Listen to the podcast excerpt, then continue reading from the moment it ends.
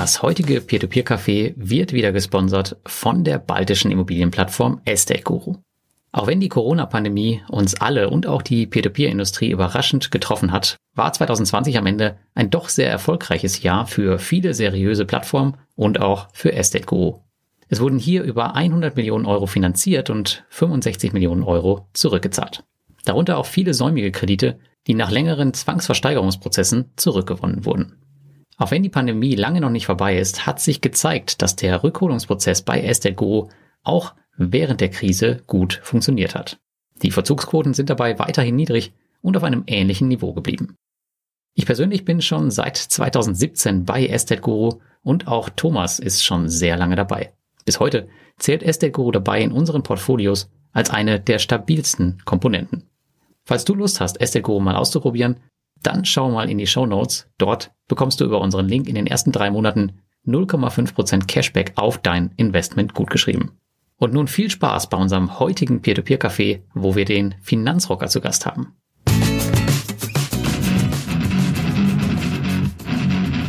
Hallo und herzlich willkommen zum Peer-to-Peer-Café Folge 22 mit Thomas Putz und mir, Lars Wrobbel.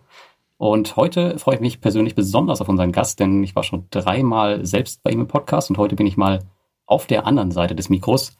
Willkommen Daniel und natürlich auch Hallo Thomas. Alles gut bei euch? So drei Stunden offiziell vorm Lockdown? Moin, moin Lars. Ja, hier ist alles gut. Hallo Lars, ja, auch bei mir alles wunderbar. Super, das hört sich gut an. Was macht ihr denn noch so drei Stunden vorm Lockdown? Habt ihr irgendwie ein, ein Lockdown-Einstimmungsprogramm äh, oder? Ja, mein Einstimmungsprogramm ist jetzt ein Interview mit euch zu führen. Und äh, ich glaube, besser geht's nicht, oder?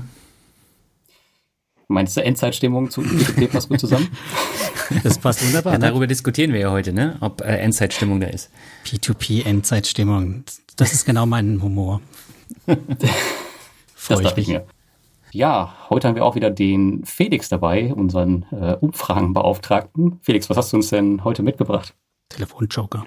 Telefonjoker, des Wortes. Auch von mir einen guten Abend. Äh, ich finde erstmal zum Thema Rocker heute absolut passend, weil wenn man mal in die aktuellen Albumcharts guckt, sind wir bei sechseinhalb Alben in den Top Ten, die definitiv ins Rock-Genre äh, gepackt werden können. Von daher top aktuell. Und die Umfrage heute ist, ähm, was denn das teuerste Rock-Instrument ist und wie viel Geld man dafür aktuell auf den Tisch legen müsste, um es zu kaufen. Also teuerstes Rockinstrument und äh, Kosten. Ja, ich bin raus, ich weiß es leider schon. Also, Wie, du weißt es schon wieder? Ja, ich weiß es leider. Mensch, Felix. Dann lasse ich unseren Gast einen Vortritt. Nee, ich würde mal vermuten, das ist eine seltene Gitarre, oder? Ich werde nachher lösen. Also so, okay. ihr könnt jetzt frei raushauen und ich höre dann raus, dass ich beim nächsten Mal dem Lars keine Hilfe mehr im Vorfeld gebe. dann ist es für euch alle neu. Okay. Der Preis müsste ich jetzt schätzen. Das wären dann wahrscheinlich 100.000. Ja, ich, ich würde auch eine Gitarre schätzen. Ich würde aber na, mindestens 200.000 schätzen. Was denn Euro, Dollar, indonesische Rupien? Dollar. Ich würde auch sagen Dollar. Gut, nehme ich mit. Kleine Hilfestellung. Das wirklich teuerste Instrument ist aktuell eine Stradivari-Bratsche für knappe 45 Millionen Euro. Nur um das Ganze mal so grob. Hättest du schon mal vorher sagen sollen, verdammt. da hätten wir ja. einen ganz anderen Maßstab gehabt. Äh, ich wollte euch ja keinen Ankereffekt geben, von Schade. daher äh, freies Rohr. So, okay. in diesem Sinne, euch viel Spaß, ich höre gerne zu und äh, Alles klar. Lösung gibt's nachher. Danke Felix. Alles klar, bis später. Felix, danke, bis später. Mach's gut, tschüss. Gut, und als nächstes, bevor wir zu Daniel kommen, gibt's äh, wie immer unsere Peer-to-Peer-News. Äh, ein paar Minuten. Thomas, was war bei dir los letzten Tage oder zwei Wochen? Ich habe nur Podcasts gemacht bis jetzt in letzter Zeit. Das eine P2P-Legendenfolge aufgenommen mit, mit Jörg, die ich dann hoffentlich noch vor, na, über die Weihnachtsfeiertage live nehmen kann. Das ist jemand, der hat zu Smava-Zeiten auch versucht, eine deutsche P2P-Plattform zu gründen und ist mittlerweile so ein klassischer Crowd-Investor, also hier Seeders und Co. investiert da fast nur noch in Startups, neben seinen Aktien und dem ganzen anderen typischen halt. Das wird auch in einer Doppelfolge okay. geben, weil wir haben uns da auch sehr nett unterhalten, über zwei Stunden, und dachte ich, das kann man nicht in einer Folge lassen. Genau. Da kann man sich Ende Dezember drauf hoffentlich freuen. Ne? Jo, und dann äh, gab es ja noch die äh, etwas anstrengendere Folge. Ich weiß nicht, du hast ja auch mitgehört, unser letztes Deep Dive Podcast, äh, der Folge, wo es äh, etwas um die eingemachten Geschichten gab mit dem Dirk und Phil. Zum Thema ganzes Scam-Boden sind wir ja nochmal die Updates durchgegangen und faktisch kann man sagen, es gibt nichts Neues, außer es wird noch Jahre dauern, bis vielleicht jemand Geld sieht und wir rechnen damit, dass weitere dazukommen. Ne? Also IBAN Wallet haben wir ja vorgestellt noch. Ähm, damit rechnen wir ja auch immer, dass Fast Invest eigentlich auch dazu stößt. Das sind wir noch nicht, aber fast, ne? Ja, die zahlen jetzt wieder Zinsen, also vorsichtig. Ja, ja, auf dem Papier zahlen sie Zinsen, aber du musst ja erst durch diesen AML oder KML-Prozess durch und äh, ich weiß gar nicht, ob es schon jemand erfolgreich geschafft hat. Also ich bin nicht Ja, ich hab's, ähm, ich hab's gepackt, doch. Ah, okay, ja, da muss ich vielleicht doch nochmal probieren. Mein Ausweis ist abgelaufen, ne? Brauche erst einen neuen. Sechs Monate muss er gültig sein. Ja, und dann hat uns noch der Dirk etwas geröstet, was das Thema Affiliate anging. Ne? Also da ging es ja drum, sind wir Blogger mit Schuld an diesen ganzen Scam-Boden? Haben wir das befeuert oder sorgen wir dafür, dass wir hier unbedarfte Leser in den Abgrund stürzen, also ähnliche Sachen aufquatschen, die vielleicht gar nicht das Passende für sie sind? Und da haben wir uns dann ein bisschen durch den Podcast gewunden, der Phil und ich.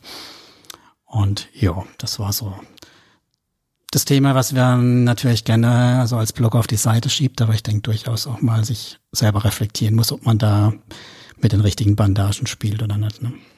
Ja, durchaus. Durchaus. Ja, war eine super interessante Diskussion, das äh, mitzuhören. Auch mal die, die Sicht von Dirk vor allem. Ähm, ja, ich bin mal gespannt, wie sich das so in Zukunft noch entwickelt. Ja, mein, ich glaube, da müssen wir uns beide jetzt nicht so sehr den Spiegel vorhalten. Wir haben ja oft schon das Thema gehabt, hier ich, ne, mein Tagesgeld rotes Tuch. Ähm, du hast ja auch immer wieder schon deutlich genug gesagt, wie hoch die Risiken sind bei vielen Dingen. Aber wenn wir halt um uns rumschauen, wird immer noch Fast Invest massiv zum Beispiel beworben, empfohlen. Von daher wundert mich nicht, dass das sauer aufstößt. Das Problem ist auch, diese Sachen sind halt auch extrem schnell wieder vergessen. Und die ganzen vielleicht neuen User, die vielleicht durch das Frühstücksfernsehen auf Peer-to-Peer-Kredite aufmerksam werden oder so, die wissen davon nichts. Ja, und die kommen wieder auf Seiten und sehen sowas wieder und denken, oh geil, richtig viel Rendite und investieren und dann ist das Geld weg. Wie hältst du das, Daniel, mit dem Affiliate-Thema? Du hast ja auch bestimmt ein paar Links verteilt, oder? Ja, ich habe auch ein paar Links verteilt und ähm, habe mir aber genau im Vorfeld auch überlegt, welche Plattform ich da ähm, vorstelle. Und ich habe ja gar nicht alle vorgestellt, in die ich jetzt investiert war, also ausführlich. Und ähm, ich finde, man sollte da auch zurückhaltender sein. Also ich habe auch keinen Bock, mich mit den ganzen Plattformen rumzuärgern, die ständig rumnerven. Man muss äh, Werbung für die machen. Und ähm, da sage ich rigoros immer nein. Und das auch schon seit Jahren. Und ähm, ich bin in alle selber investiert und äh, kann mir meine eigene Meinung bilden und äh, muss dann natürlich dann auch ähm, Rückschlüsse ziehen. Und wenn ich jetzt bei einer Plattform das Vertrauen verloren habe, dann ziehe ich das auch runter und äh, kommuniziere das dann eben auch. Mhm ich sag, also selbst, selbst das kann halt äh, zu spät sein. Also ja. ich war bei Groupier investiert und ich habe auch schon ähm, zum Ende des Jahres äh, gesagt, okay, äh, da läuft irgendwas nicht, nicht rund. habe dann auch ähm, nicht mehr weiter investiert, aber letztendlich war es dann trotzdem irgendwie zu spät und trotzdem ist man nicht mehr rechtzeitig rausgekommen. Also ich will damit sagen, selbst wenn man frühzeitig aufhört, dann ähm, stecken halt trotzdem noch extrem viele drin, die dann eventuell doch nicht mehr rauskommen am Ende. Ja, aber da sind wir wieder bei dem Thema, P2P sollte halt nur ein kleiner Teil des Vermögens sein und möglichst über mehrere Plattformen. Und äh, dann ist man eigentlich auch gut aufgestellt. Und selbst wenn jetzt eine Plattform komplett ausfallen würde, außer Bondora Go and Grow, hätte ich kein Problem damit, weil ähm, das habe ich mehr oder weniger einkalkuliert. Hm. Bondora Go and Grow wäre tatsächlich bitter bei mir. Frage ist halt dann, ob sie unterm Strich noch rechnet, ne? Bei vielen ja. dann noch rechnet, wenn mehrere Plattformen oder wenn zwei Plattformen ausfallen, weil dann bleibt bei vielen halt immer viel übrig. Ich meine, das ist jetzt ja. dann schon ein Thema, finde ich. Ja, aber das war was, wo wir, wo wir nochmal in die Tiefe gegangen sind bei dem ganzen Thema. Natürlich auch, ähm, wie man sich halt als Blogger danach fühlt, wenn man auch über eine Plattform geschrieben hat, die dann den Bach runtergegangen ist. Also, na, wie bei du jetzt gerade las, bei Gruppier. Bei mir war es hm. ein bisschen Investio, die aber natürlich am Anfang auch echte Projekte ja hatten, aber trotz allem uns ja auch kalt erwischt haben. Das fühlt sich nicht so toll an natürlich, wenn man da Werbung für sowas gemacht hat, klar. Das ist richtig. Aber man muss halt auch ähm, sogar als, als Blogger und als Investor irgendwie seine Konsequenzen daraus ziehen. Und meine war halt, dass ich jetzt ähm, fast sieben Plattformen Plattform rausgeworfen habe, einfach aus Sicherheitsgründen, weil die äh, keine auditierten Geschäftsberichte haben oder einfach seit Jahren intransparent sind. Und ich hoffe, dass das ein bisschen mehr äh, Sicherheit einfach reinbringt. Ähm, ja, wobei man sagen muss, die Plattformen, die ich rausgeworfen habe, sind trotzdem irgendwie äh, trotzdem durch die Krise gekommen und bestehen noch alle. Aber als Sicherheit ähm, ist das mit Sicherheit nicht falsch, die rauszuwerfen. Du kannst ja noch kurz die letzten zwei, die du rausgeschmissen hast, erwähnen, damit wir die auch noch abgedatet haben, die Geschichte. Die letzten zwei, ähm, was war denn die vor der vor Viventor? Also Viventor war jetzt die letzte. Genau. Da war einfach das Problem. Ähm, die haben sich eigentlich ganz gut gemacht in der Krise, fand ich, und waren auch super transparent. Aber dann fing es irgendwie an, also mit diesem, mit der Übernahme von dieser niederländischen Gesellschaft, der Gielen Group war es, glaube ich, da ging es irgendwie gefühlt nur noch bergab. Also dann ähm, hat auf einmal dieser der große niederländische Kreditgeber, der ja auch irgendwie mit dazugehört, der, der konnte auf einmal nichts mehr bezahlen. Ja, genau. Und dann war der CEO weg, der recht charismatisch war und auch wirklich gut, fand ich. Und keiner hat was gesagt. Also gefühlt ist die Plattform gerade ohne Unternehmensführung. Und da muss man sich schon echt Gedanken machen. Aber ich hatte jetzt eh nicht viel Geld, aber ähm, halt, um das offen zu kommunizieren, dass ich da raus bin und vielleicht auch kein anderer mehr weiter investiert, äh, macht es, glaube ich, nur Sinn, da rauszugehen. Ich weiß gar nicht, wer davor raus war. Ich glaube, davor ist ähm, Du Finance weißt oder was war das, was du noch erwähnt hast? Ja, Du Finance, aber ich glaube, die waren schon früher raus. Okay. Die haben während der Krise einfach mal den ähm, Verkaufen-Button bei den Krediten rausgenommen. Also erst hieß es, ähm, ja, wir können die Kredite jederzeit zurückkaufen und als die Krise begann, haben sie einfach den Verkaufen-Button gelöscht und dann war es das halt. Und sowas geht halt auch einfach mal gar nicht. das ist halt echt schon hart. Aber eigentlich logisch, weil sonst wären sie geplatzt. Ja, ja, natürlich, ist eine Sicherheitsmaßnahme, aber dann muss man das irgendwie, weiß ich nicht, anders kommunizieren oder von Anfang an sagen, du, wenn hier was kommt, so wie bei Bondora, die machen es ja auch, die haben ja ganz klar vorher gesagt, wenn das hart auf hart kommt, dann kommen halt Teilzahlungen und das kam halt auch. Und dann wusste es jeder, aber bei Do Finance war es halt nicht so. Hm. Ja, das waren meine Themen dann. Ja, gut, dann kommen wir noch zu meinen Themen. Ja, ich war eigentlich nur die letzten äh, Wochen gefühlt mit Finfellers beschäftigt. Ähm, hier gibt's ja Freitag das zweite Event und das erste, das kam schon richtig gut an. Ähm, Nochmal zur Erinnerung, Finfellers ist halt die Alternative zur Peer-to-Peer-Konferenz, die ja offline war und offline ist aktuell nicht so der Hit, wie wir alle wissen. Und ja, und jetzt rennt uns äh, beim zweiten Event tatsächlich schon die Plattform so ein bisschen die Bude ein. Und diesmal haben wir zwei oder drei Panels und tatsächlich auch eine Keynote von äh, Mintos CEO Martin Schulte, der wird ein bisschen über 2020 reden und ähm, wo es hingeht und was sie daraus gelernt haben. Da bin ich mal sehr gespannt drauf.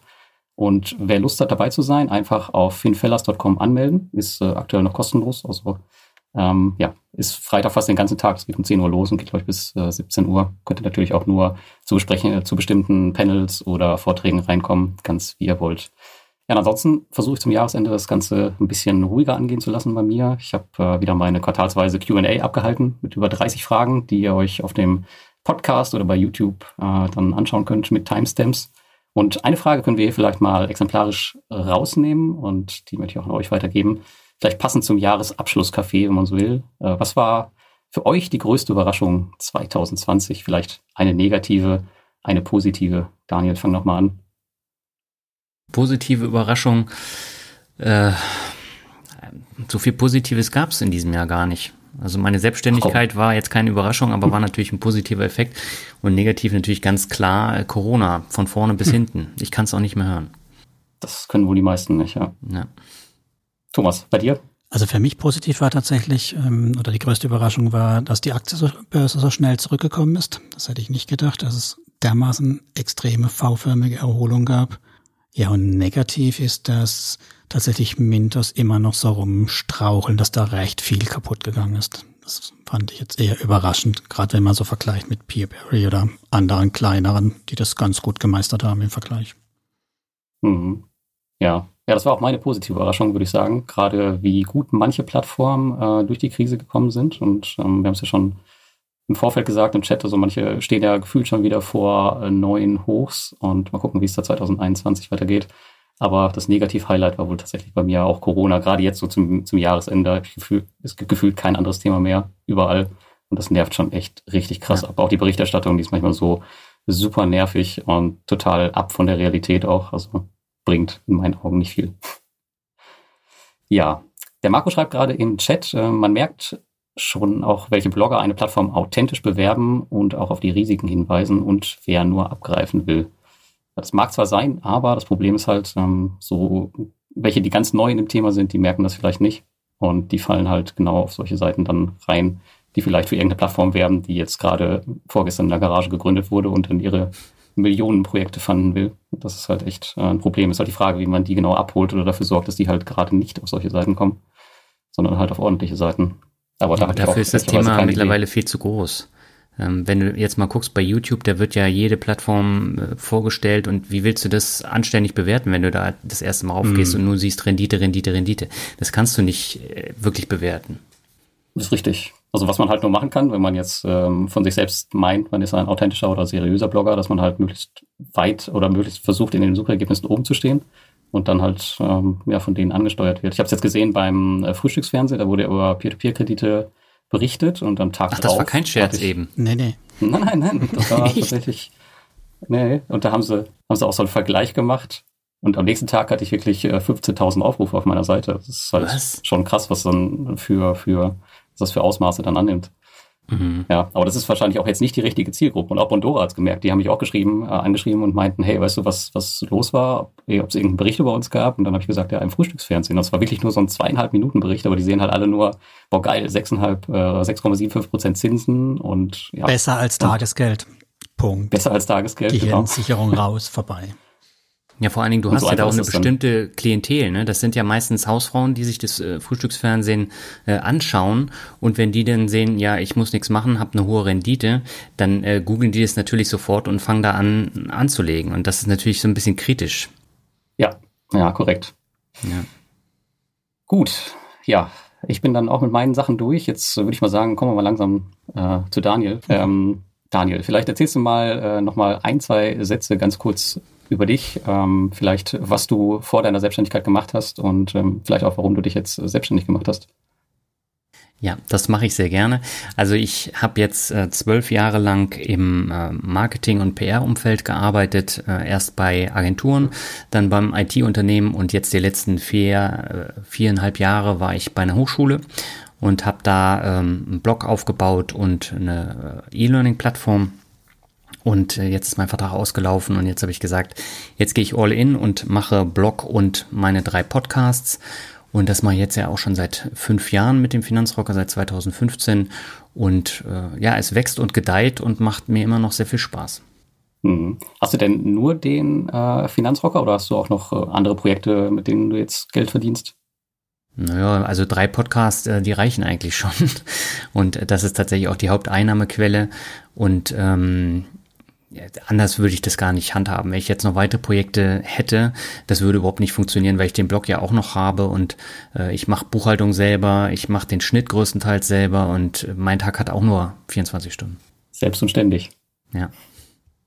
Aber das war vorher ja auch schon so. Ich habe es vorher nach der Arbeit gemacht und ähm, also bis 2019 im September und äh, da habe ich dann nach meinem acht Stunden Tag noch mal zwei drei Stunden Finanzrocker oben drauf gepackt und das ging dann am Ende nicht mehr so ganz. Ja, das kann ich kann ich selbst nur bestätigen. Das war bei mir auch so. Bei dir würde mich jetzt noch interessieren. Du bist ja jetzt vor kurzem ähm, selbstständig geworden. Hast du also vorher war es ja so, okay, du hast deinen Job gehabt, ähm, du hast dann davor und danach vielleicht gearbeitet.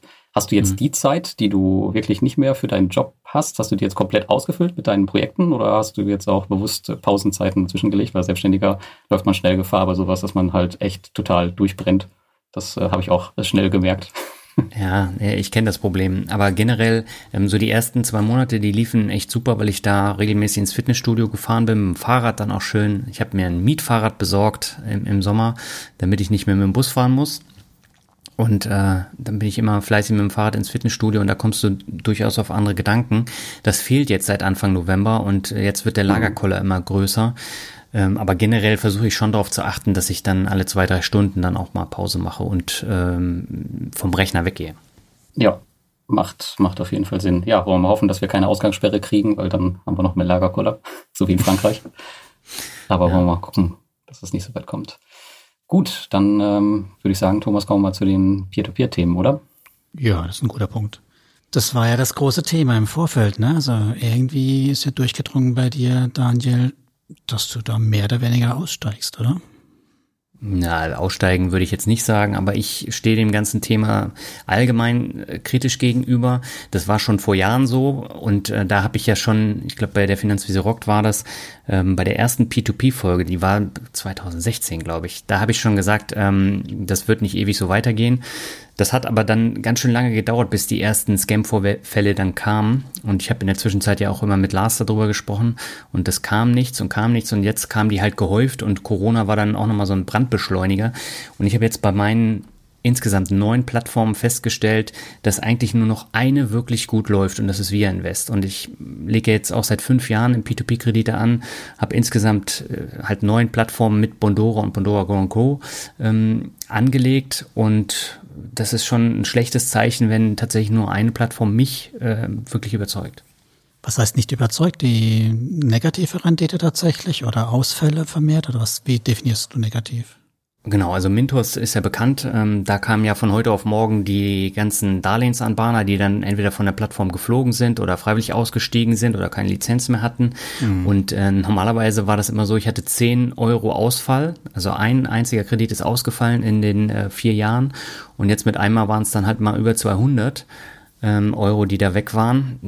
Die kommen ja eventuell wieder, Bisher habe ich sie noch nicht auf dem Konto gehabt, aber ähm, das war für mich so, so ein wirklicher Vertrauensbruch. Eine andere Plattform, wo es halt ähnlich lief, das ist Crowdestor. Ähm, da habe ich auch in einige Projekte aber investiert. Das doch Natürlich, Daniel, warum war das hm? für dich ein Vertrauensbruch? Weil ich meine, eigentlich wissen wir doch alle, wenn wir in Buyback-Kredite investieren, wenn der Anbahner ein Schieflager gerät, ist er weg. Da darf man sich ja, doch ist ja richtig, aber die, das war ja nicht mal eine Schieflage, sondern ähm, das waren ja ganz komische Umstände bei einigen Darlehensanbahnern. Hm, also eher du meinst, die Transparenz war nicht da, warum es die zerspult hat genau. für dich. Hm, ja, das und wie gesagt, von heute auf morgen waren dann auf einmal die 200 äh, Euro dann im Minus und äh, das ist für mich dann halt so ein Grund zu sagen, ähm, ja, wenn es so nicht läuft, dann kann ich das Geld auch anderweitig investieren. Und ähm, da muss ich dann halt auch klare Kante zeigen, weil Mintos war bei mir schon die letzten anderthalb Jahre immer ein Wackelkandidat. Mhm. Und ähm, ich kann ja nicht immer nur sagen, ja, der steht jetzt auf der äh, Beobachtungsliste oder auf der Abschutzliste und dann passiert nichts. Und deswegen habe ich jetzt klare Kante gemacht und habe mein Geld rausgezogen. Hast du dann verkauft alles oder lass Nö, mal nee, ich habe jetzt noch 400 Euro, glaube ich, äh, an laufenden Krediten. Mhm und dann die 200 Euro Ausfall. Aber ansonsten habe ich, äh, ich glaube, 1200 oder 1300 abgezogen. Also einfach, wenn sie ausgelaufen sind, hast genau. du rausgeholt. Ja. Okay. Und jetzt Crowdestor wolltest du gerade als nächstes kräftig angehen. Ja, und Crowdestor, da war ja das Problem, dass da einige Projekte waren, wie zum Beispiel diese Yacht in Kambodscha. Ähm, ist klar, dass das Projekt nicht funktioniert, äh, wenn kein, keine Touristen da hinkommen. Äh, aber da waren auch noch durchaus andere Bauprojekte, die Crowdestor auch äh, ähm, angeleiert hat, mehr oder weniger. Das waren ja so historische Gebäude in Riga und teilweise mit großen Summen. Und da hat das ja auch nicht funktioniert. Und ich fand, die Kommunikation war eine Katastrophe. Und wenn man sowas hat, dann ist das Vertrauen auch schnell weg. Und deswegen habe ich da jetzt auch angefangen, mein Geld abzuziehen. Aber auch keine Verkäufe auf dem Zweitmarkt gemacht? Nein, noch nicht. Okay. Kannst du hier was dazu sagen, Lars? Ne? Vielleicht müssen wir doch definieren, Daniel, bist du mehr, bist du mehr aktiv unterwegs? So interessierst du dich wirklich für die einzelnen Projekte oder sagst du, komm, ich investiere hier ähm, 10 mal 50 Euro in die Projekte rein und dann schauen wir, was bei rumkommt? Nee, ich gucke sie mir schon an, aber ich habe jetzt auch nicht so die mega Einblicke jetzt in diese Bauprojekte und was dahinter steckt. Und gerade bei Crowdestor habe ich so ein bisschen das Gefühl, dass die ähm, ziemlich viele krude Projekte auch haben. Diese ganzen Computerspieldinger, da habe ich von vornherein gesagt, da investiere ich nicht rein. Und bei diesen großen Bauvorhaben, wo sie so eine extrem hohe Summe hatten, da bin ich auch nicht reingegangen. Und ähm, da habe ich dann schon Ausschlusskriterien gehabt. Und bei den anderen, da hatte ich einfach ein Gefühl, ja, das kann ein gutes Projekt sein. Und jetzt habe ich, glaube ich, sechs oder sieben, die jetzt ähm, ja nicht mehr bezahlt werden. Seit Monaten. Mhm. Und das von, ich ja. weiß, 17 Projekten, ich kann mal gucken. Ähm, das war mir einfach viel zu viel. Ja, die ja, Hälfte das natürlich. Es sind natürlich Mintos und ähm, Cordestor sind jetzt, würde ich mal sagen, sehr, sehr emotionale Themen bei den ja. Investoren. Und ähm, jetzt kommt auch gleich eine Frage dazu. Wird sich beim Finanzrocker was ändern, wenn die P2P-Plattformen eine Lizenz oder eine Regulierung bekommen? Würde das mehr Sicherheit geben? Ja, sehr gute Frage. Da kommt es auch wieder auf die Plattform drauf an. Ne? Es gibt ja Plattformen, die äh, laufen nach wie vor richtig gut. Also Estate Guru ist eine tolle Plattform, aber auch da habe ich relativ viele äh, Ausfälle. Und ähm, da bin ich auch so ein bisschen am Überlegen. Aber ähm, die Frage ist halt, wie viel Sicherheit bringt es dann tatsächlich und äh, kommt es auch in allen Ländern? Also bisher ist, glaube ich, nur Lettland da ähm, in der Schwebe und Abstimmung, oder, mhm. Lars? Ja, ganz genau. Da soll die Lizenz kommen im November 2021, aber ja. die ersten Plattformen werden sie wohl schon im Quartal 1 jetzt bekommen. Und machen wir uns nichts vor, das ist ja rein nur eine Informationspflicht gegenüber dem Anleger. Da ist ja nicht wirklich so viel Prüfungsthematik drin. Ja, die werden schon, schon regelmäßig geprüft, so wie ich das verstanden habe. Also erstmal generell müssen die ja ihre halbe Plattform gefühlt umbauen. Äh, und dann gibt es auch eine regelmäßige Prüfung. Ja, meinst du das mehr wie nur, habt ihr die richtigen Papiere, so à la MIFTI oder sowas? Oder? Definitiv, ja. Also das, äh, okay. äh, das würde ich nicht sagen, dass das dann. hoffentlich haben sie nicht Ernst Young als Prüfer. Doch, manche Plattformen haben dann auch, haben die auch. Echt? Ja, aber immerhin. Okay, da hätte ich, mein, Angst. Naja, ich habe mehr Angst, wenn sie eine baltische Lokalbude haben, die noch verwandt ist mit ihnen. Ne? Ja gut, äh, aber da siehst du ja meistens gar nicht hinter die Kulissen und weißt gar nicht, wie so die Verhältnisse sind. Das sind ja dann immer irgendwelche Gerüchte, die dann gestreut werden. Das war ja bei Mintos, glaube ich, auch vor zwei Jahren so der Fall, ne? Ja, die Mintos-Gerüchte, die kursieren ja schon seit, seit Bestehen der Plattform. Also. Ja. Leider weiß ich nicht mehr, wer, wer, wer welche Plattform von Ernest Young geprüft wurde, aber es gab eine. Das ist noch nicht so lange her, wo ich darüber gestolpert bin. Hm. Aber die, die Großen haben eigentlich fast alle, entweder KPMG, Ernest Young oder was gibt's noch? Also auf jeden Fall die, die man halt kennt. Das sieht schon ganz ordentlich aus. Hm. Ja, aber ja. man muss generell ähm, schauen, inwieweit äh, das dann auch funktioniert. Also ich, ich stehe dem trotzdem skeptisch gegenüber. Stehst du denn? ich glaube, es ist einfach, ja, ich wollte gerade noch sagen, es ist einfach so eine, so eine, so eine Entwicklung. Also wie bei den, jetzt mal Vergleich ziehen zu den Kryptowährungen. Also das, das, das lebt halt. Und das entwickelt mhm. sich halt über die Jahre weiter. Es wird besser und es wird vermutlich auch irgendwann seriöser, zumindest einige. Siehst du das, die Plattform, zum Beispiel Estate Gora als Thema, das siehst du eher das, ähm, das ähm, Geschäftsfeld, also sprich die Immobilienkredite und die. Ja. Mhm. Genau, also die Immobilienkredite, die sehe ich äh, auch schon ein bisschen kritisch, vor allen Dingen diese ähm, Folgekredite, ähm, die dann immer wieder kommen. Und äh, wenn, wenn man jetzt den Autoinvestor anschmeißt und der investiert dann nach den eigenen Vorgaben und dann habe ich dann da irgendwie äh, Stufe drei, Stufe vier, Stufe fünf dann da drin und dann fällt das Projekt aus und äh, die ganzen Folgekredite, die fallen dann ja auch aus. Und ähm, da bin ich so ein bisschen äh, zwiegespalten. Also ich wusste jetzt tatsächlich äh, letzte Woche nicht, ob ich da in die derzeitigen Projekte investieren soll. Ich habe mich dann dagegen entschieden und habe das Geld erstmal abgezogen und anderweitig investiert. Gibt's ja zwei, zwei Tricks, ne? Also du kannst äh, natürlich mehr Geld anlegen, ab 250 Euro kannst du die Stufenkredite rausschmeißen oder, das ist so ein, so ein kleiner Minitrick, du kannst sagen, leg alles Geld an hm. was, was frei ist und dann geht es auch unter 250 Euro. Dann kannst du halt auch sagen, keine Stufenkredite. Aber klar, weiß trotzdem nicht, ob es irgendein Geschäftskreditverlängerung ist. Ja, und, und da kam ja immer mehr. Also gerade in den letzten Monaten, da kamen nur noch diese, diese ähm, Stufenkredite und äh, da will ich jetzt einfach nicht mehr investieren. Deutsche Schlösser. Weil das sind auch die Dinger, die ausgefallen sind bei mir. Deutsche Schlösser kannst du jetzt investieren. Das ist toll. Wasserschlösser. Thomas, so. das ist ein Traum. Gell? Habe auch gesagt, ja. wenn die ausfallen, dann will ich ein Stück davon haben und wenn es nur das Eingangstor ist. Ja, aber ganz ehrlich, ähm, dann suche ich mir lieber was anderes und probiere was anderes aus, ähm, weil das macht jetzt nicht so extrem viel von meinem Portfolio aus, dass ähm, ich mhm. da sagen muss, ich bleib da drin und ich ähm, warte, bis sich da irgendwas ändert. Letztendlich sind es auch immer ganz viele Feinheiten. Ja, Mintos hatte äh, die Deutsche Handelsbank als äh, Kontoinhaber, wo, wo ich mein Geld in, investieren konnte und überweisen konnte. Und von heute auf morgen war das weg und das wurde nicht kommuniziert. Es gab keine E-Mail, gar nichts. Und das war einfach katastrophal. Und da fing es an, dass mein Vertrauen Stück für Stück abgebröckelt ist. Mhm. Das war letztes Jahr, meine ich. Ja, das ist schon eine Weile her. Ja. Mhm. Was sind noch so deine Low-Performer-Plattformen, wo du sagst, müssen alle raus? Ja, was heißt, müssen alle raus? Also ähm, Bondora Pro ähm, ist jetzt im Minusbereich angekommen. Mhm. Hat lange gedauert, aber mittlerweile bin ich äh, im Minus, weil da extrem viele Kredite jetzt in der Corona-Krise ausgefallen sind. Und so ein bisschen habe ich so das Gefühl, das schwappt irgendwann zu Bondora Go und Go rüber und da müssen dann auch die Zinsen runtergehen. Noch ist es nicht so weit, aber also ganz abwegig ist es ja nicht. Und ähm, was ich ansonsten schwierig finde, ist Reinvest äh, 24. Das ist eigentlich eine gute Plattform, mhm. aber das dauert so elendig lange, bis da die ersten Zinsen kommen und bis man da wirklich dann auch was verdient und bis die Projekte dann auch wirklich äh, fertig sind. Und ich glaube, ich habe jetzt anderthalb Jahre gewartet und jetzt habe ich 30 Euro knapp an Zinsen verdient. Und das ist okay, aber die Wartezeit ist extrem lange und äh, das fand ich schwierig. Ansonsten, äh, Via Invest läuft wie eine Eins und äh, da bin ich absolut zufrieden. Und das ist tatsächlich die einzige Plattform, wo ich vollends zufrieden bin.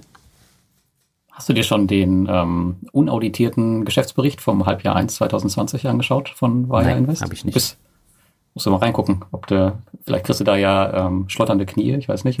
Also die sind halt, also ja, man merkt, also da ist äh, Corona schon deutlich äh, sichtbar, wenn man das mit dem ähm, Vorjahres, Halbjahr vergleicht.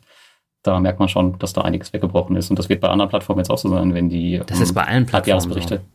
Ja. Ja, genau, richtig. Aber es ist halt die Frage, inwieweit die sich ähm, erholen werden ähm, oder ob das, ob das so weitergeht und wie weit die das verkraften können, wenn halt mal der Gewinn ein, zwei Jahre vielleicht nicht so ist wie in den Vorjahren.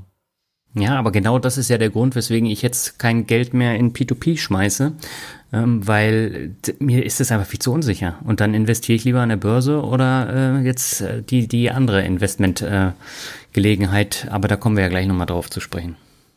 Ja, genau, das ist natürlich ein schöner Vergleich, was die Sicherheit angeht. Da müssen wir Ja. gleich mal drauf zu sprechen kommen. Das finde ich super, Daniel, dass du das auch etwas kritischer siehst. Ich bin stehe mehr auf, allein auf weiter Flur mit dem Lars, der dann ja immer sagt, ja, jetzt muss man investieren, jetzt, ne? Kanonen donnern, investieren.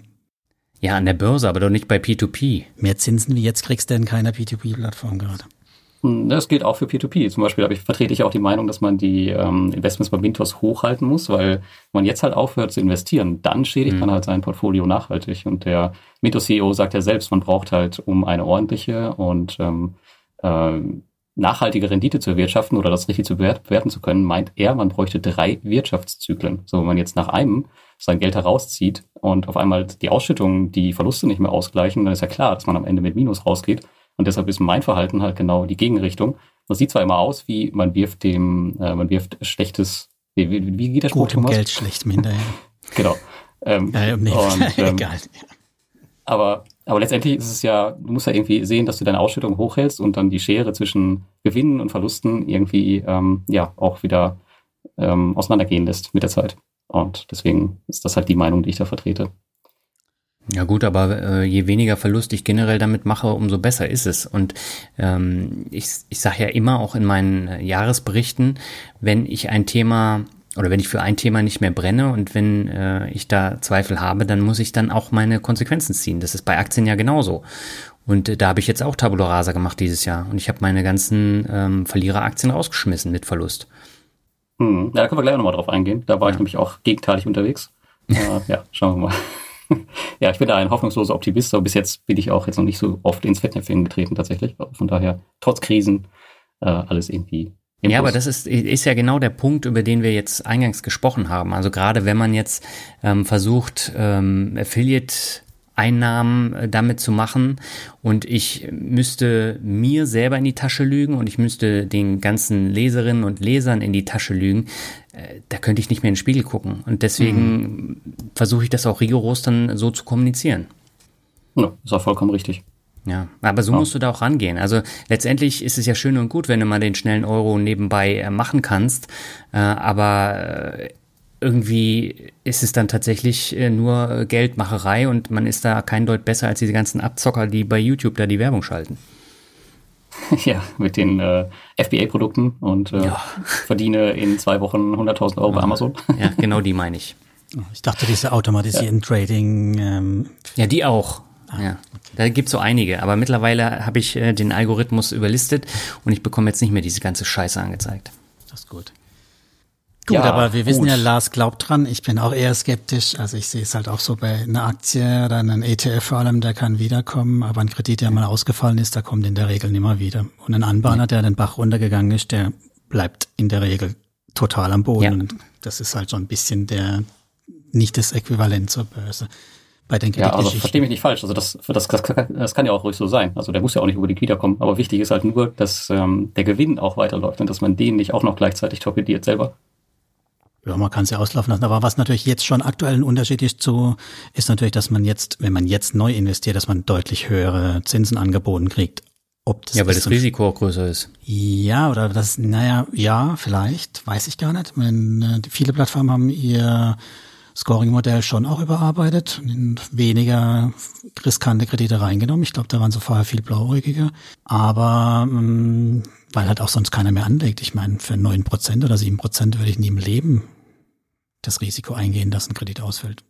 Ja, aber du darfst halt auch nicht vergessen, was passiert im nächsten Jahr noch mit Corona und inwieweit ähm, verzögert sich das alles. Ich meine, die ganzen Länder, Litauen hat ja jetzt auch einen Lockdown, äh, der ist auch, glaube ich, heftiger als hier. Und äh, Estland und Lettland, wenn da auch ein Lockdown ist, äh, das hat dann natürlich mhm. unweigerlich auch einen Einfluss auf die Kredite.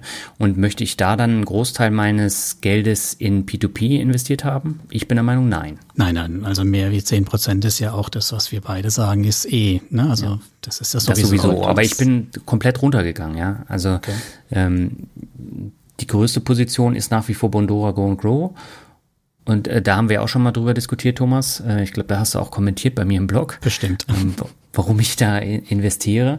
Aber das läuft momentan noch wie eine Eins, aber mir ist völlig bewusst, dass das nicht ewig so weitergeht. Ja, ist eine Unternehmensanleihe, die du da gezeichnet hast. Ja, genau.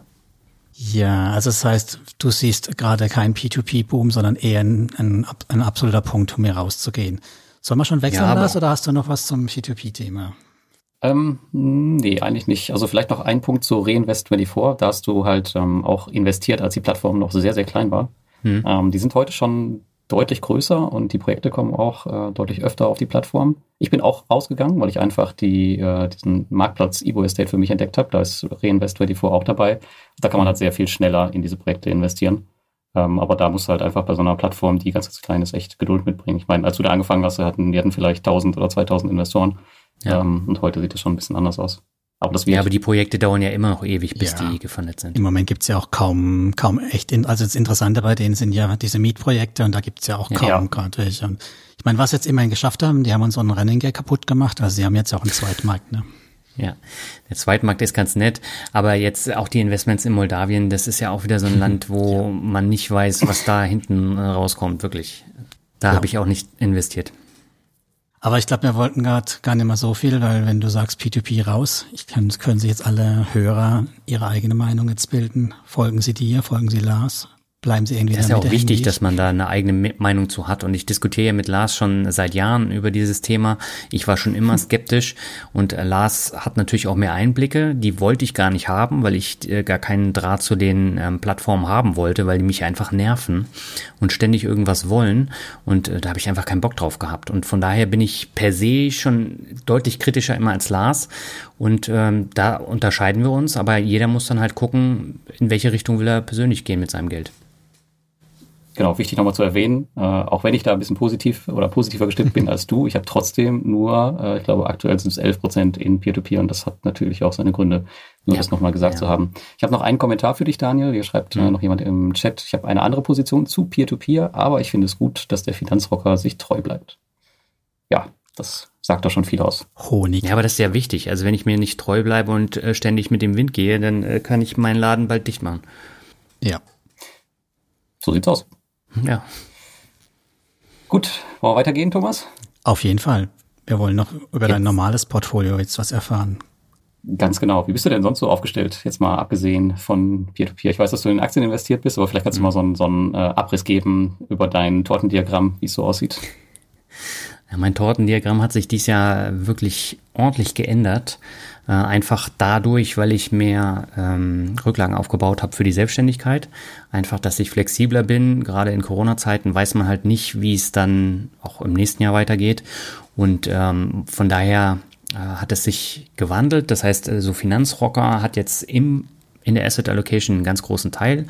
Und äh, ansonsten, was die Aktien angeht, da war mein Ziel jetzt dieses Jahr auf 50 Einzelaktien zu kommen. Das habe ich nicht geschafft. Ich habe sogar ein bisschen reduziert, einfach weil ähm, ich viele Werte im Portfolio hatte, die einfach schlecht liefen und das über Jahre. Und die habe ich jetzt rausgeschmissen. Jetzt bin ich, glaube ich, bei 43 und ähm, mein Ziel ist es dann noch ein bisschen runter zu gehen. Und ähm, jetzt habe ich mein Portfolio umgestellt. Einzelaktien machen, glaube ich, vom Portfolio ähm, knapp über 60 Prozent aus.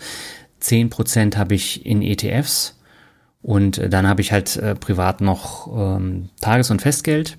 Und das macht auch so 10% aus. Einen ganz kleinen Teil Gold. Ähm, P2P-Kredite, das sind, glaube ich, 7 oder 8 Prozent. Und äh, ganz neu sind jetzt Kryptowährungen, aber mit einem wirklich Mini-Teil. Warum hast du so einen kleinen ETF-Anteil, wenn du so viel mit dem Finanzvisier zusammengearbeitet hast? Sehr gute Frage. Ähm, also ETFs, damit habe ich angefangen. Ich habe auch mit dem Buch von Gerd Kommer angefangen, neben dem Buch von mhm. Susanne Levermann. Also die kann ich beide absolut empfehlen. Ähm, aber ETFs ist mir einfach viel zu langweilig. Und ähm, deswegen habe ich meine Sparpläne, die laufen auch weiter, die laufen seit sechs Jahren. Und ähm, ansonsten macht mir das einfach viel mehr Spaß, in Einzelaktien zu investieren, mich mit den Unternehmen auseinanderzusetzen, die Dividende zu kassieren. Und ähm, letztendlich muss ich ja auch darüber berichten, weil wenn ich in ETFs anlegen würde, dann wäre ich ja wie Albert und würde immer über die gleichen Themen schreiben. Und auch das wäre mir viel zu langweilig. Ja, da bist du quasi, da hast du quasi genau die gleiche Position, die ich bei Peer-to-Peer habe. Also du machst das gleich halt bei Aktien, wenn du so willst. Ja. Du meinst, du bist da unvernünftig, wo Lars unvernünftig ist, halt nur bei den Aktien. Naja, was heißt unvernünftig? Solange die Rendite stimmt. Ähm, du hast aber auch mehr ETFs. Ah, ja. Ja, vergleichst du deine Rendite ehrlich mit einem klassischen MSCI World Portfolio oder? Ich vergleiche die Rendite mit meinem ETF-Portfolio, also Aktienportfolio vergleiche ich mit dem ETF-Portfolio mhm. und äh, das kommt sehr gut hin. Also ich habe ähm, einen Großteil MSCI World, äh, dann Emerging Markets, dann habe ich noch einen Acqui-Sparplan, der ist aber relativ klein und äh, einen Immobilien-ETF und ähm, alle ETFs zusammen haben in diesem Jahr, ich habe es jetzt gerade in Portfolio Performance geöffnet, eine Rendite von 3,98 Prozent. Das ist jetzt in der letzten Woche nochmal ordentlich abgesackt. Mein Aktiendepot hat eine Rendite von 7,2 Prozent. Hm. Das heißt, ich habe eine Outperformance von über drei Prozent. Und da kann man schon sehen, dass sich das durchaus gelohnt hat. Äh, letztes Jahr hatte ich, glaube ich, auf 4% gegenüber dem MSCI World mehr. Und ich finde das okay. Und äh, ich erwarte auch nicht, dass ich den MSCI World jedes Jahr schlage. Mhm. Aber solange ich eine höhere Rendite habe, ähm, warum sollte ich da umschwenken? Hast du in dem Drop mehr äh, gleichmäßig gekauft oder mehr Aktien? Also weißt du, im Vergleich her meine ich. Also hast du kräftig zugekauft? Mm, na, ich habe umgeschichtet dieses Jahr. Also so viel zugekauft habe ich nicht. Ich habe umgeschichtet und mhm. wie gesagt, die ETF-Sparpläne, die liefen ja halt immer weiter. Mhm. Okay. Also da habe ich auch tatsächlich nichts geändert. Wir noch keinen Kommentar aus dem Chat. Äh, klar sind ETFs langweilig, aber das ist doch auch für die Altersvorsorge klasse, oder? Fragezeichen. Natürlich ist es für die Altersvorsorge klasse, deswegen habe ich ja auch meine Sparpläne nach wie vor noch, weil das ist sozusagen mein Altersvorsorge-Depot. Ich habe ja parallel dazu noch eine private Rennversicherung abgeschlossen, die mich viel Geld äh, gekostet hat damals in der Bank, also knapp zweieinhalbtausend Euro über fünf Jahre. Und ich habe mich so aufgeregt, vor allen Dingen, weil da noch so ein Knebelvertrag drin, äh, dahinter hängt, dass ich elf Jahre lang dieses Konstrukt behalten muss, also nächstes Jahr läuft es aus, ähm, dann kann ich es verkaufen ohne Abschlag. Die Abschläge, die wären so hoch gewesen, dass ich gar nichts verdient hätte. Vorteil aber war, dass es in einen Vorsorgefonds investiert wurde, wo überwiegend äh, Anleihen drin sind. Und dass ähm, diese private Rennversicherung mit diesen zwei äh, Vorsorgefonds, die hat in diesem Jahr eine Rendite von 16,3 Prozent gemacht. Hm. Das ist erstaunlich. Also, ja, das ist, da sind auch Derivate drin, aber das ist ein ganz normaler ähm, DWS-Vorsorgefonds. Ähm, also nichts äh, wirklich Spekulatives. Und das, das läuft äh, seit Jahren Bombe, wirklich. Ja, okay. So, jetzt bist du ja ein ziemlich großer ähm, Einzelaktien-Fan, höre ich daraus. Ja. Du hast ziemlich viele ähm, Aktien im Portfolio. Ich habe nicht so viel, ich glaube, ich habe aktuell 28 oder 30 rum. Ähm, jetzt mhm. würde mich natürlich interessieren, wie genau wählst du deine Aktien einmal aus und auch, wie hältst du den ganzen Zoo unter Kontrolle? Also, das ist wie mit meinen Konten und Depots. Ohne Software funktioniert nichts. Und ähm, deswegen habe ich das alles äh, über Software abgebildet. Das heißt, äh, über Portfolio Performance habe ich das Portfolio abgebildet. Ich nutze den Aktienfinder und ich nutze den Aktienguide und kontrolliere darüber dann eben meine Kennzahlen. Und besonders wichtig ist bei mir die Gewinnstabilität und die Cashflow-Stabilität und das über mehrere Jahre.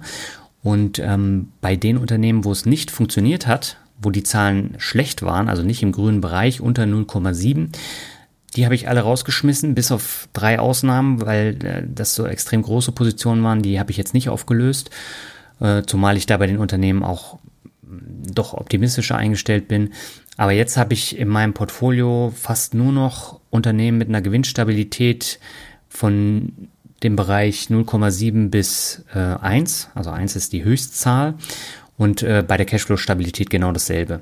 Und das heißt, das sind gesunde Unternehmen, die seit Jahren Gewinne machen, die eine ordentliche Ausschüttungsquote haben, äh, die nicht zu hoch ist.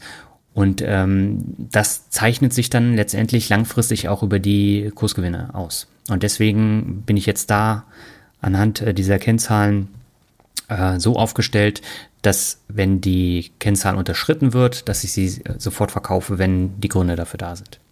Dann überwiegend Value-Aktien, was du da hast? Naja, das ist eine Mischung. Also ähm, ich habe Wachstumsunternehmen, also dazu gehören Amazon, ähm, dazu gehört ähm, Microsoft, äh, PayPal, mhm. äh, Facebook. Ähm, und das sind ja keine Value-Aktien, sondern das sind schon Wachstumsaktien. Ja, ja, und die Value-Aktien, die habe ich mehr oder weniger ähm, jetzt verkauft.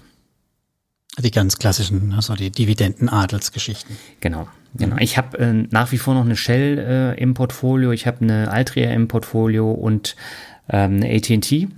Ähm, das sind auch die einzigen drei Werte, die unter der 0,7 sind. Aber äh, die habe ich jetzt tatsächlich nicht verkauft, zumal ich bei Shell auch der Meinung bin, dass die in den nächsten Jahren da ähm, wieder hochkommen. Aber Altria zum Beispiel steht auf der ähm, Kickoff-Liste. Mhm.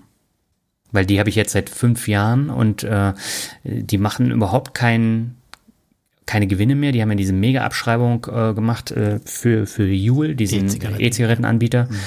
Und das war ein mega Reinfall. Und diese Aktie ist einfach ein, ein Geldgrab, trotz der Dividende. Ja, ich habe mir auch mal alle fünf äh, Sündenaktien gekauft. Vor, glaub, da gab es mal so eine schöne Echtgeld-TV-Sendung. Ja. Wie es jetzt dann diese Spielzeug-Handy-Apps gibt, Trade Republic, ne? 200 Euro, also größenmäßig, ne? Ja. Aber das war mein schlechtestes Investment, die fünf Stück. So unterm Strich betrachtet. Seitdem. Ja, deswegen, du musst, wenn, wenn es nicht läuft und wenn die Rendite nicht stimmt, dann machst du irgendwas falsch. Und ähm, bei mir hat die Rendite zwar gestimmt, aber äh, da waren immer wieder Aktien dabei, die überhaupt keine Entwicklung hatten. Und dann hatte ich andere, die haben eine enorme Entwicklung gemacht. Und ich will da tatsächlich eher so in die Mitte. Das heißt, ich möchte Unternehmen haben, die Kursgewinne haben und eine anständige Dividende zahlen, die dann über die Jahre auch wächst. Mhm. Und dann habe ich in zehn Jahren kaum einen Grund, die Unternehmen dann groß rauszuschmeißen. Mhm. Ja. Vielleicht zu deiner, zu deiner Basisstrategie nochmal. Also mhm. ich zähle mich selber ja zu den Einkommensinvestoren. Das heißt, ich habe 2014 angefangen, eigentlich mein gesamtes Portfolio, also wirklich alles, was geht, ähm, ausschüttend umzustellen. Das ist mittlerweile mhm. auch ein ja, signifikanter Teil meines Einkommens und ich könnte theoretisch davon leben. Ähm, wie ist deine Ausrichtung da? Also versuchst du das aus? Also du hast jetzt ähm, erzählt von den Dividendenausschüttungen. Ist es dein mhm. Ziel auch, als das als signifikanten Einkommensstrom auszubauen oder sagst du, das ist so ein nettes Beiwerk?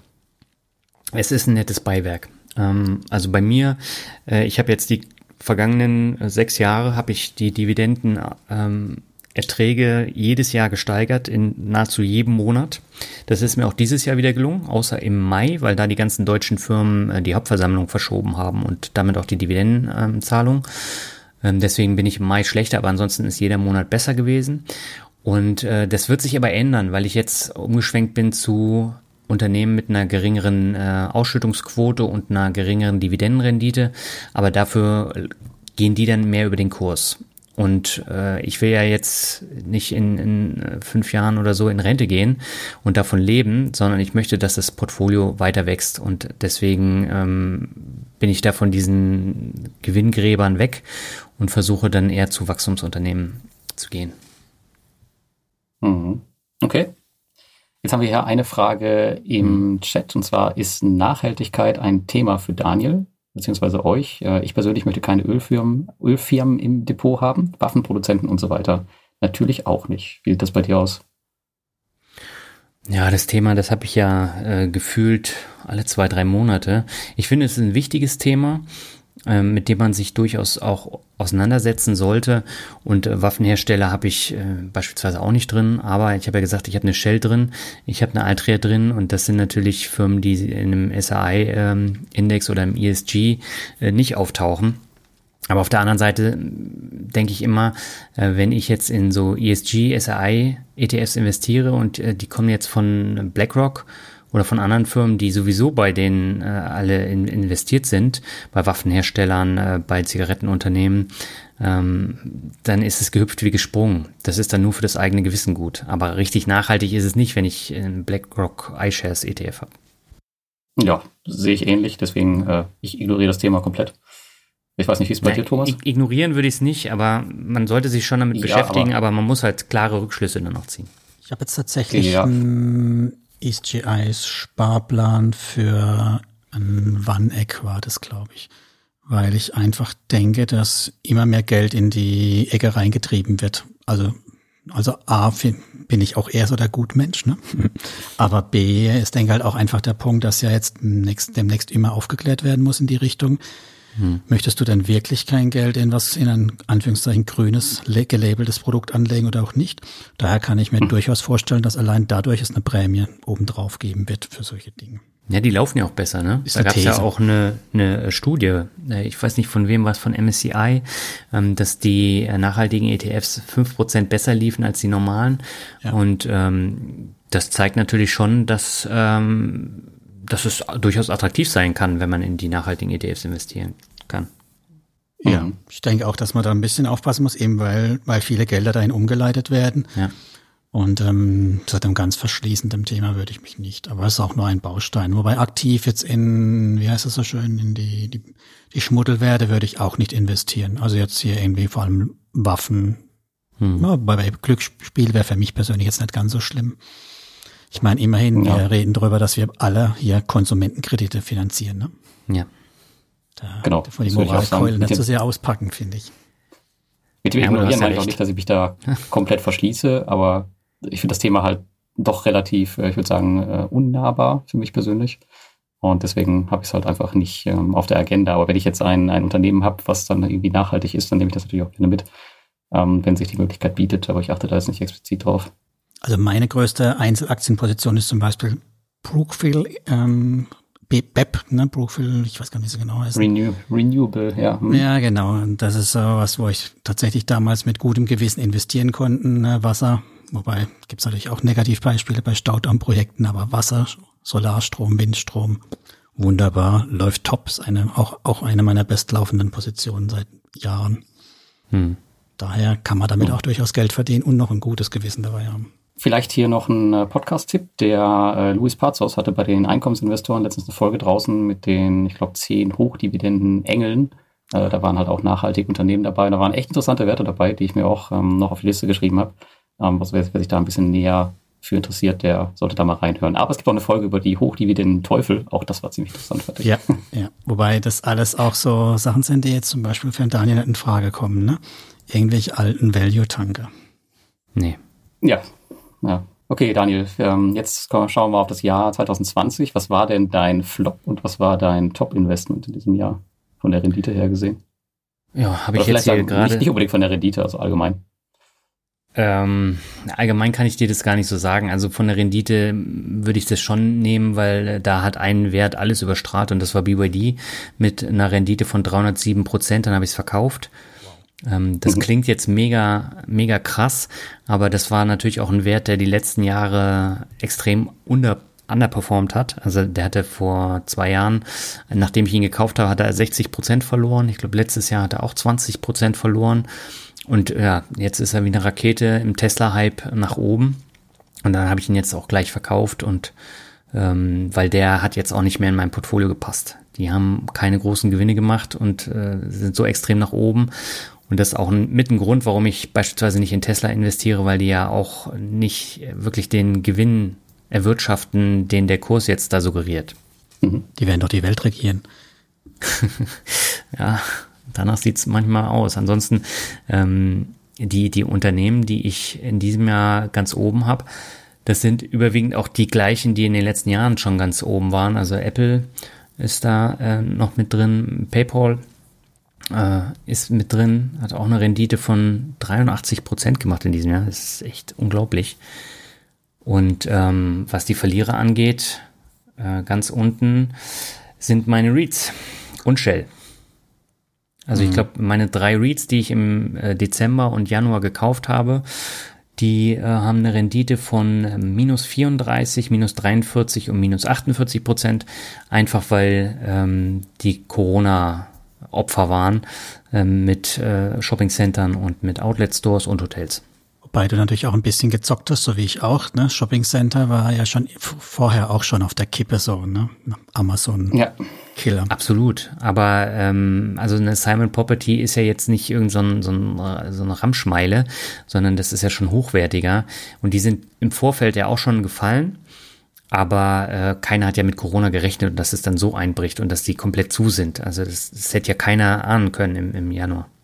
Nee, aber es war vorher ja auch schon etwas mit einer sehr hohen Dividende, wo man gesagt hat, ist die noch nachhaltig auf längere Sicht, ne? Also Momentan ist sie noch nachhaltig. Also von den, mhm. von den Zahlen her ist Simon Property ja gar nicht so schlecht. Ja, ich habe meine auch noch im Depot und, und sei es nur zur Erinnerung, was ich da gemacht habe. Ja, aber ich hatte also Service Properties, die machen so Raststätten in den USA mhm. und haben äh, verschiedene äh, Luxushotels. Die waren natürlich auch alle zu und die hatten zeitweise minus 80 Prozent. Und mittlerweile liegen sie nur noch bei minus 48 Prozent. Also das geht noch, ist nach wie vor der schlechteste Wert. Aber das waren tatsächlich Investments, die sehr schlecht liefen und das waren Zockerpositionen, kann ich mich auch nicht rausreden. Du hast gerade eben gesagt, Gewinn hast du realisiert. Realisierst du immer Gewinne oder Nein. nicht? Okay. Nein, also ich realisiere Gewinn, wenn ich der Meinung bin, dass ich ein schlechtes Gefühl bei dem Unternehmen, bei dem Wert habe, einfach weil der entweder exorbitant gestiegen ist oder weil die Zahlen nicht stimmen, ähm, dann gehe ich da raus und bei BYD, die, die sind einfach so nach oben geschossen und äh, da habe ich jetzt realisiert. Okay, das heißt, du machst dann auch keinen Teilgewinn realisieren, sondern sagst komplett raus, abschreiben, neues Komplett Thema. raus, ja. Mhm. ja.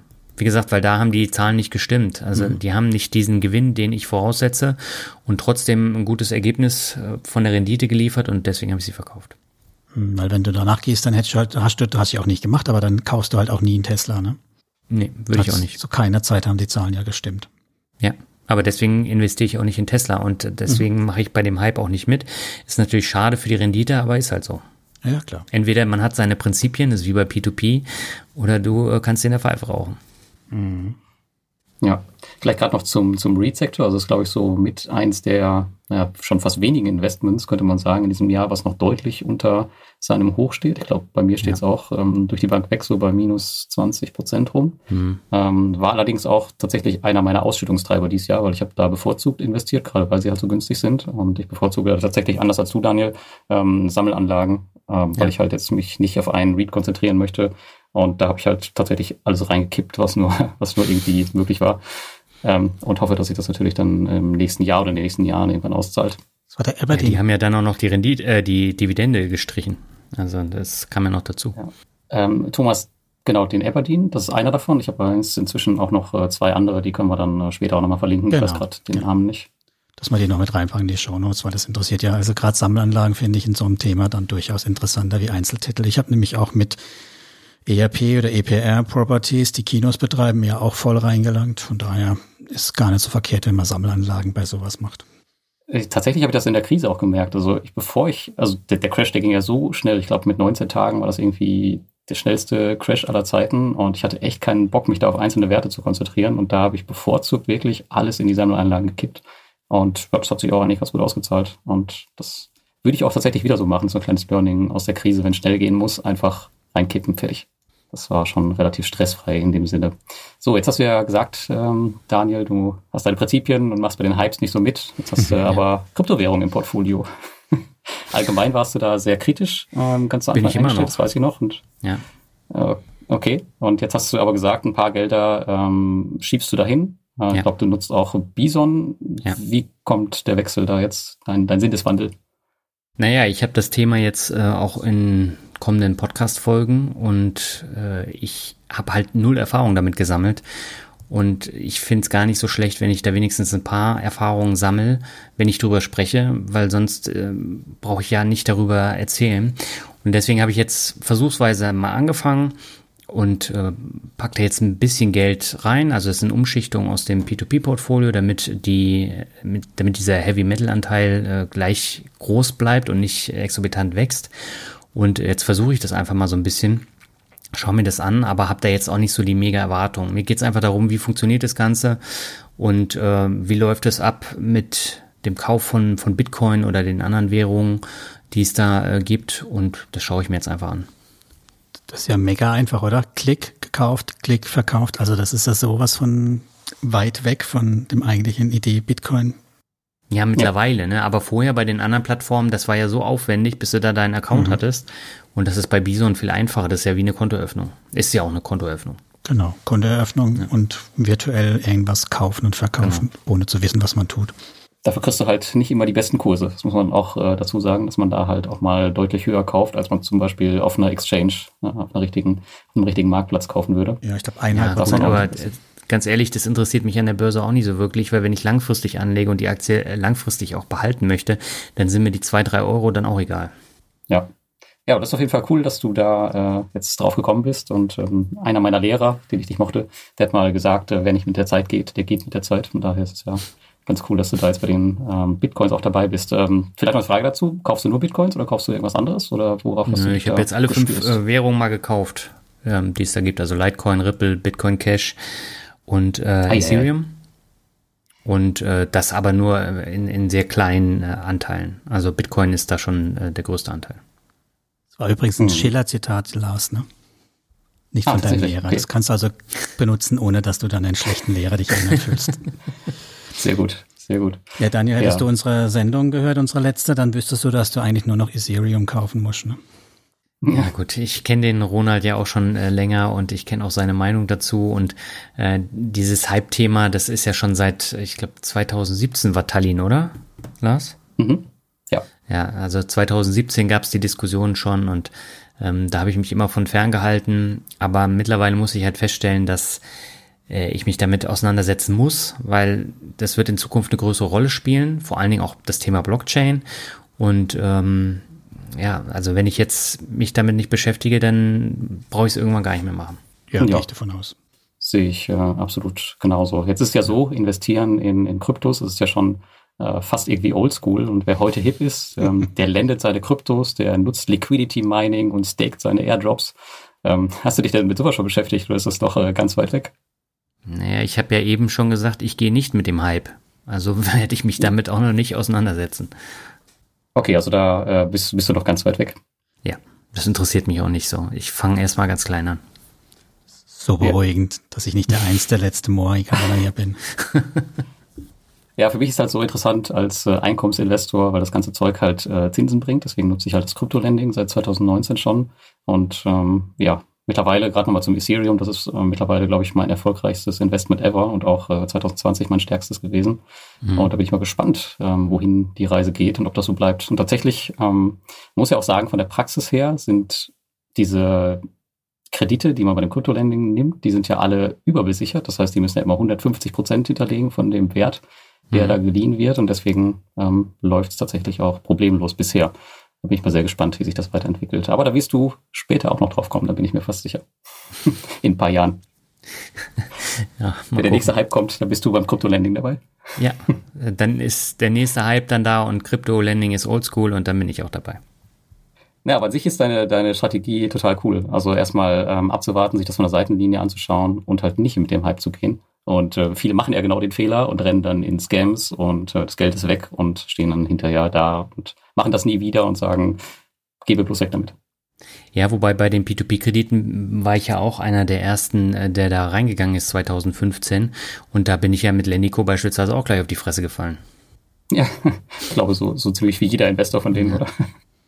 Aber da kommt immer noch Geld. Also immer so ein paar Cent äh, jeden Monat nach wie vielen Jahren? Also das sind wahrscheinlich alle im Kasso die Kredite, die du jetzt hast, ne? nehme ich mal an.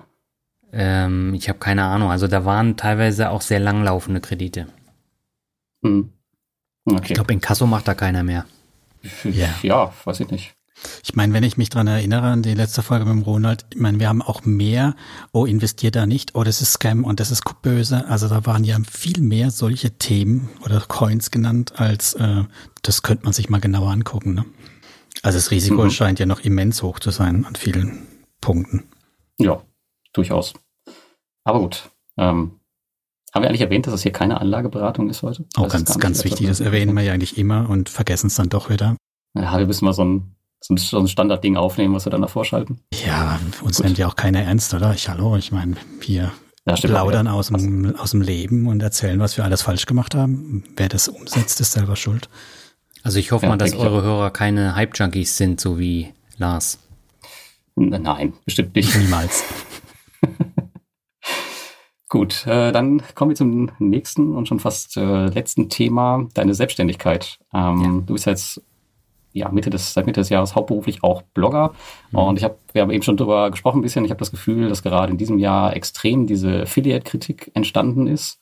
Ähm, bei, ja, nicht nur bei Peer-to-Peer-Bloggern, auch äh, in anderen Kanälen sieht man das immer wieder. Und in meiner Q&A habe ich jetzt auch die Frage bekommen, ähm, ob ich nicht einfach mal sagen könnte, wie viel Provisionen ich denn so verdient habe bei den ganzen Plattformen. Und ähm, da würde ich dich mal ganz gerne fragen, wie du mit dem Thema umgehst und würdest du deine Einnahmen öffentlich machen? Also wenn ich mir deinen Blog so anschaue, dann bist du da deutlich vorsichtiger als ich zum Beispiel. Ich habe beispielsweise mein gesamtes Peer-to-Peer-Portfolio komplett ähm, öffentlich und anhand der Zahlen kann man sich auch bestimmte Sachen ausrechnen. Aber ich würde mich interessieren, wie du damit umgehst und wie transparent äh, sollte man hier als Blogger aus deiner Sicht sein mit seinem eigenen Einkommen. Naja, es ist ja so, also generell äh, in dieser Welt herrscht sehr viel Neid und äh, das ist halt auch im persönlichen Umfeld so. Und äh, deswegen habe ich mir von Anfang an gesagt, ich gehe jetzt nicht komplett offen mit meinen Zahlen um, weil äh, das interessiert die oder hat die Leute nicht zu interessieren. Einfach weil es dann auch im privaten Bereich zu Problemen kommen kann. Und das will ich vermeiden. Und äh, die Neiddebatte will ich eben auch äh, vermeiden. Und was so Affiliate angeht, also am Ende des Tages müssen wir ja auch Geld verdienen. Und ich finde, Affiliate Marketing ist ein gutes Mittel, aber es sollte im Verhältnis stehen. Das heißt, es sollte nicht darum gehen, dass man da den schnellen Euro macht, sondern es geht darum, dass man wirklich die Produkte dann auch prüft, dass man sein eigenes Geld investiert. Und da gehe ich ja bei P2P auch sehr transparent damit um, wie viel Geld habe ich investiert, wie viel habe ich bekommen oder wie viel habe ich dann auch verloren. Und dann steht ein Affiliate-Link drunter und der ist auch immer markiert. Und jeder kann entscheiden, ob er mich unterstützen möchte oder nicht. Und äh, ich lass es auch nicht ausarten. Das heißt, ich mache nicht jeden Monat irgendwie so einen Artikel, sondern P2P-Artikel mache ich ein, zwei im Jahr und dann gibt es noch meinen Depotrückblick. Mehr gibt es nicht. Und dann habe ich noch ein paar ähm, Depots da drin, äh, die ich selber auch nutze und äh, dementsprechend auch gut getestet habe.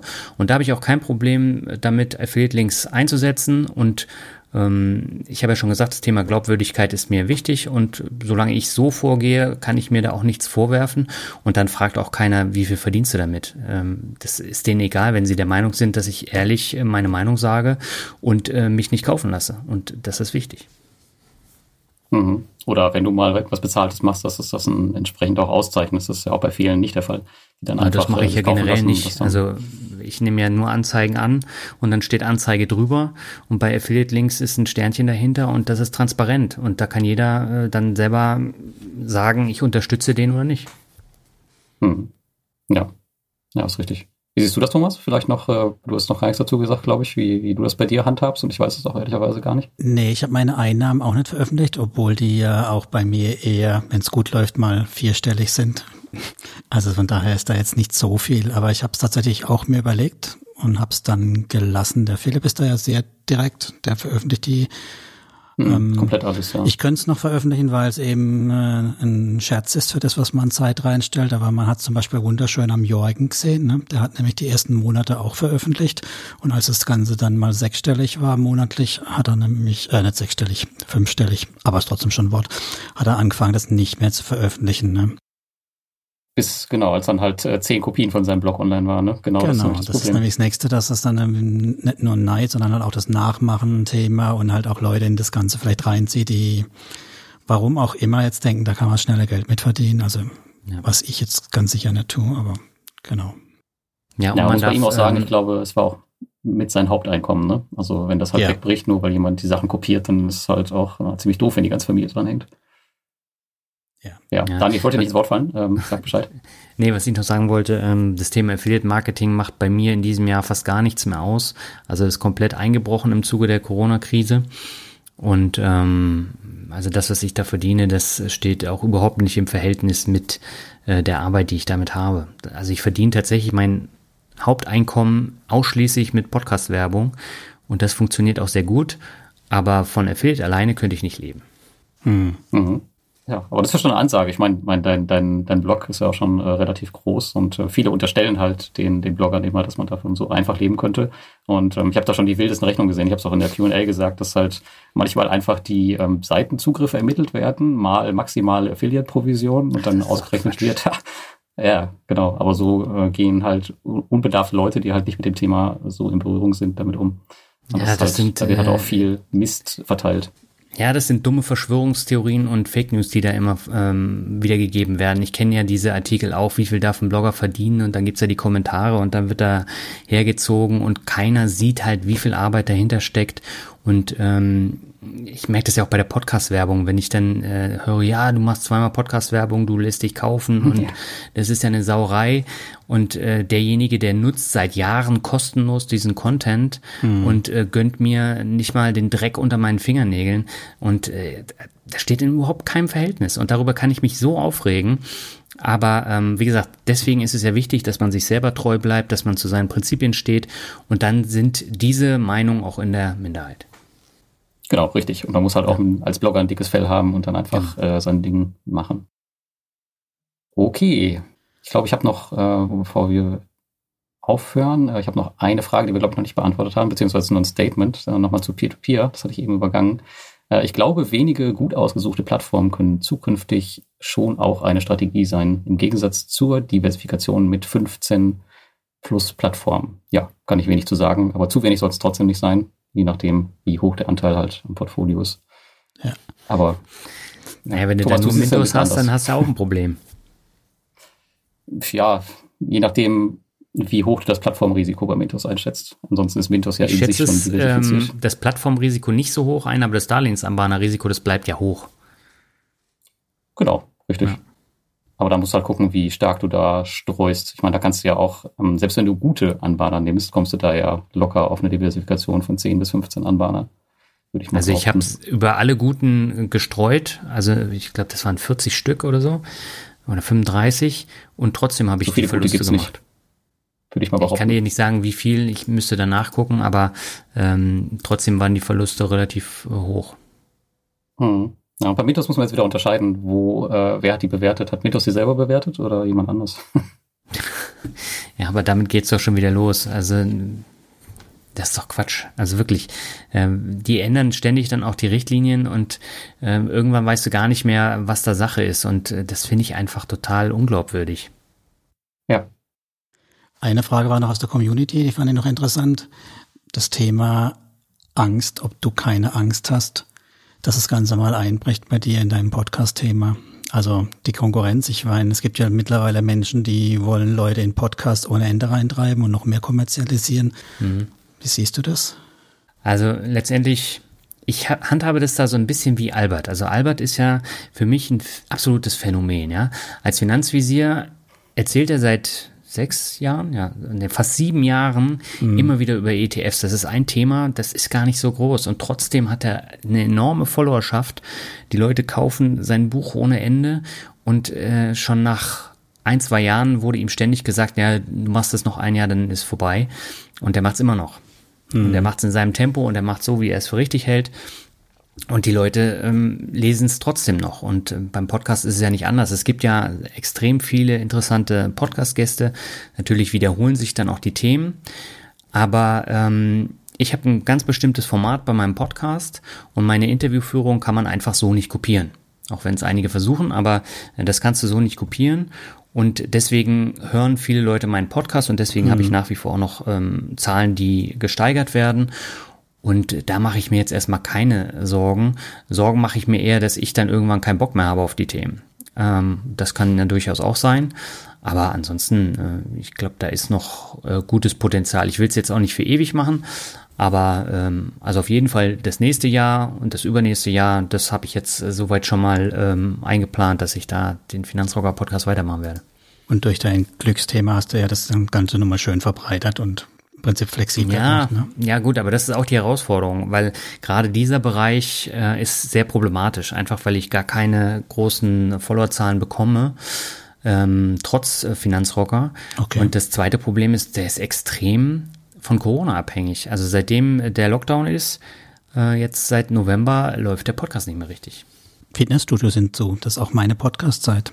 Tatsächlich? Ja, im Sport. Ich hätte jetzt gedacht, das ist genau, genau umgekehrt eigentlich, dass man halt mehr hört, weil Corona nee. ist und weil man nicht mehr weiß, was man machen soll. Guckt man lieber auf Netflix wahrscheinlich. Ja, ja, ja. Äh, YouTube und Netflix. Also das merkst du. Also ich bin ja auch nicht mehr im Fitnessstudio. Ich muss spazieren gehen, damit ich mir meine Podcasts anhören kann. Also die, die ich sonst noch höre, ähm, weil ansonsten komme ich gar nicht mehr dazu. Oh, und, komm, äh, zwei Podcast-Tipps von dir noch raus.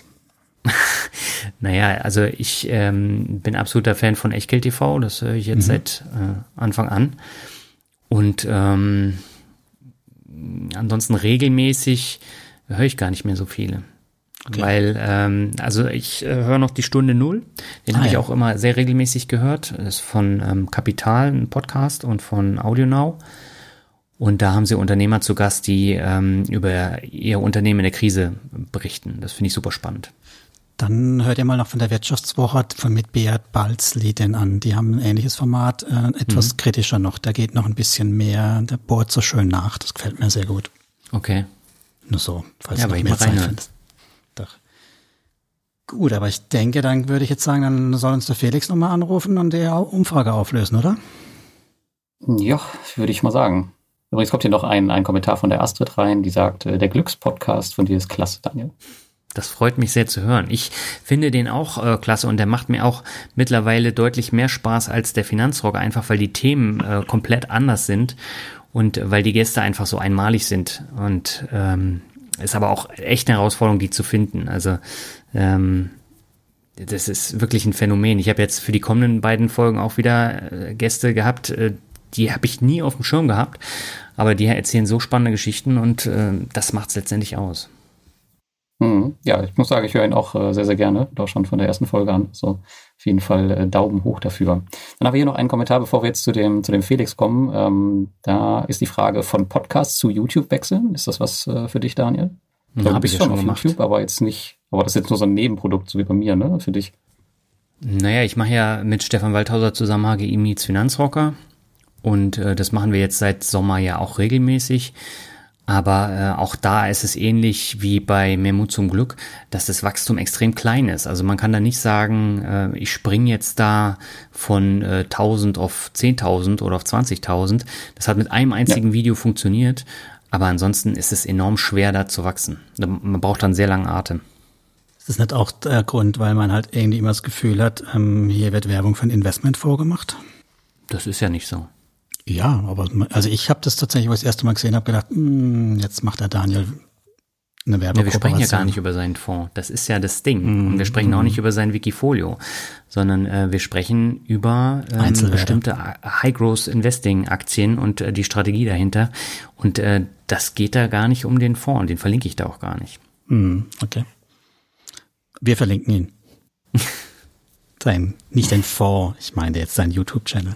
Dann würde ich jetzt sagen, Felix, komm, leg los, weil du wolltest ja nicht so spät heute ins Bett, Daniel. Ne? Äh, richtig, ich habe einen langen Tag, nein. Also, äh, 50 Prozent der, der Teilnehmer ähm, würden eine relativ günstige Gitarre kaufen. Also was das angeht, wart ihr schon mal richtig. Äh, aktuell die teuerste Gitarre im Rockbereich ist lustigerweise eine Akustikgitarre und zwar die von Kurt Cobain. Mhm. Die ist dieses Jahr für etwas mehr als 6 Millionen US-Dollar über den Tisch gegangen. Ja, doch ein bisschen und, mehr. Ja, also das ist das, was man in der Richtung rausgefunden hat. Aber wenn man überlegt, wie ich vorhin sagte, eine Bratsche äh, für 45 Millionen äh, Euro, da müssen die Rocker-Jungs noch einige Konzerte spielen, um das reinzuholen. Nicht schlecht. Ja, das stimmt. Ja, krass. Was macht man denn mit so einem Ding? Ich meine, eine Gitarre für 6 Millionen zu Hause, da spielst du ja auch nicht drauf wahrscheinlich, oder? Das hängst du ja an die Wand, aber da musst du noch einen Glaskasten oder einen Tresor drumherum bauen. Wahrscheinlich, also bei den, bei den, bei den Stradivaris ist das so, die werden wirklich als Wertanlage gehalten. Also die sind äh, definitiv als ja, Assetklasse, wenn ich sage, äh, Sammlerstücke bzw. Wertanlage. Wie das bei der Kurt Cobain Gitarre ist, Liebhaber, ich weiß es nicht. Super, dann Gut. danke dir, Felix. Und äh, gerne. dich beim nächsten Mal wieder. Danke dir. Auch das gerne. Danke ciao, dir. Danke dir. Ciao. ciao, ciao. So, dann würde ich sagen, äh, kommen wir zum Ende. Und da haben wir jetzt für den Daniel natürlich das Finanzrocker Word Shuffle glaube, Daniel, ich muss dir nicht groß erklären. Es gibt äh, fünf Begriffe und ähm, du musst fünfmal antworten. Wie kommst und du eigentlich auf die fünf? Sind das nicht fünf? Nee, das habe ich nie ich festgelegt. Dann ist gut, wir machen sechs. Ich habe noch eins mitgebracht. Ah, okay, dann. Ich dachte, es wären aber fünf. Guck mal, so nee, hört nee. zu. Nein. Gut, wir haben ein paar ähm, Sachen aus der Community und ich würde mal anfangen mit dem schlechtesten Invest aller Zeiten. Äh, das schlechteste Invest aller Zeiten, das waren diverse äh, Bankberaterprodukte, wo ich tatsächlich eine fünfstellige Summe mit verloren habe. Okay. Das heißt, du hast dich da äh, für irgendwelche Vorsorgefonds beraten lassen und äh, hast dann da rein investiert. Und dann ja, ich habe ja schon gesagt, der Vorsorgefonds an sich, der lief ja gut, aber die zweieinhalbtausend Euro, die äh, waren halt extrem viel. Und äh, dann war da auch noch eine ähm, Berufsunfähigkeitsversicherung dran gebunden. Mhm. Die schleppe ich jetzt auch mal mit durch. Ähm, dann hatte ich noch einen anderen Fonds, in den ich investiert habe. Der hat in der Krise 2008 äh, erstmal 40 Prozent verloren und ist danach gar nicht mehr auf die Beine gekommen und 2013 haben sie ihn dann aufgelöst und da habe ich glaube ich auch nochmal 6.000, 7.000 Euro Verlust gemacht. Und dann gab es noch irgendein Produkt. Ähm, und das war ja für mich der Grund zu sagen, äh, ich kümmere mich selber um meine Finanzen und damit dann auch die Geburtsstunde von Finanzrocker. Mhm. Ja, war doch auf jeden Fall dann im Endeffekt wieder ein gutes Investment. Oder? Im Endeffekt, ja, aber war teuer am Anfang. Okay, Thomas, willst du den zweiten nehmen?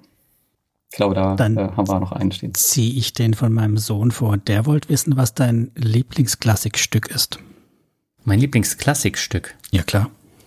Ich höre ja keine Klassik, deswegen habe ich da auch kein Lieblingsklassikstück.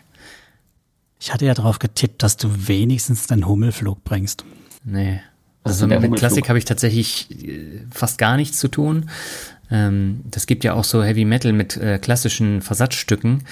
Aber das hm. kann ich dir jetzt auch nicht als Klassik verkaufen. Der Hummelflug ist so was, was gern Metal-Bands nehmen, weil man damit total auf der Gitarre abgehen kann.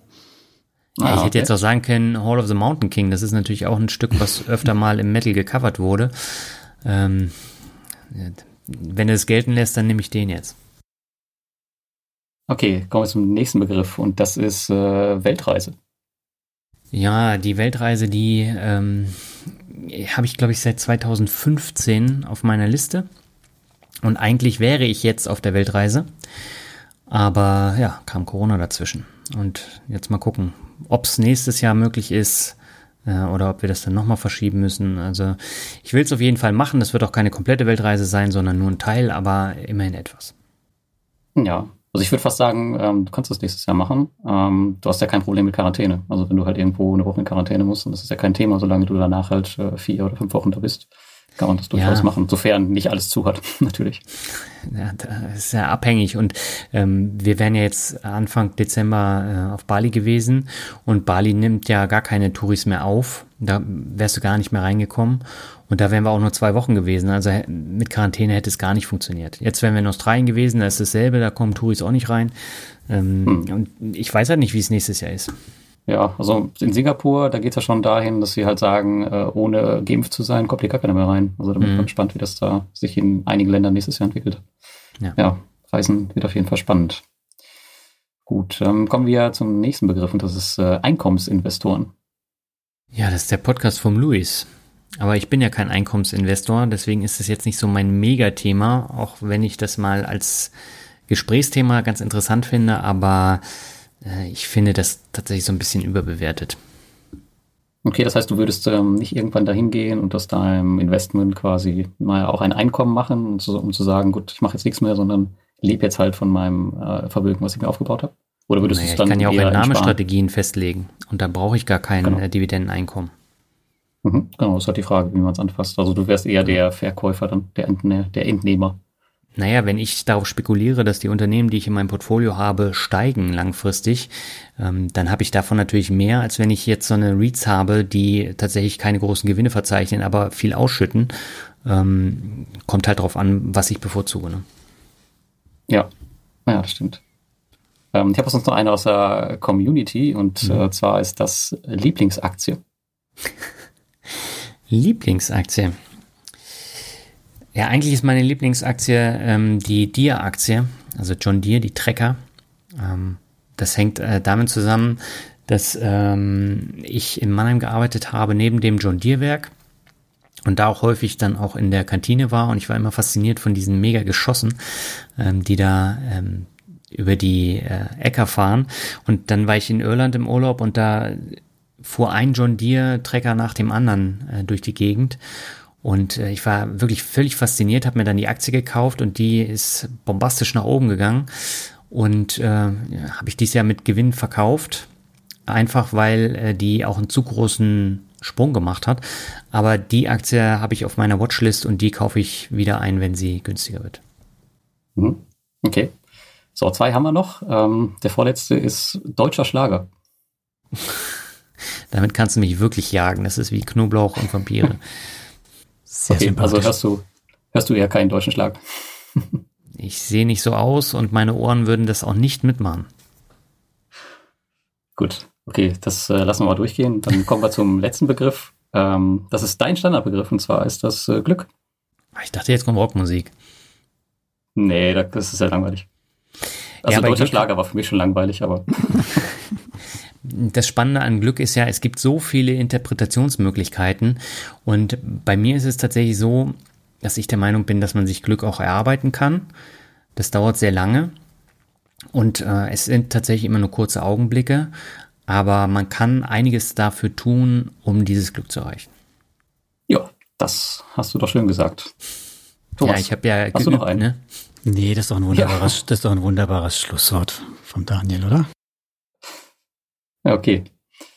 Gut, dann würde ich sagen, ähm, haben wir es für heute. Daniel, danke, dass du dabei warst. Und ansonsten danke auch an die Community, an all die ganzen Fragen. Und ich hoffe, ich sehe einige von euch am Freitag bei Finn Fellers. Und von meiner Seite aus bis zum nächsten Mal.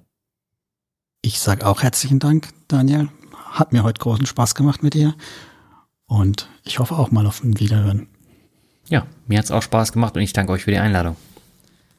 Dann dann bis, bis dann. Ciao, ciao. Ciao. Ciao.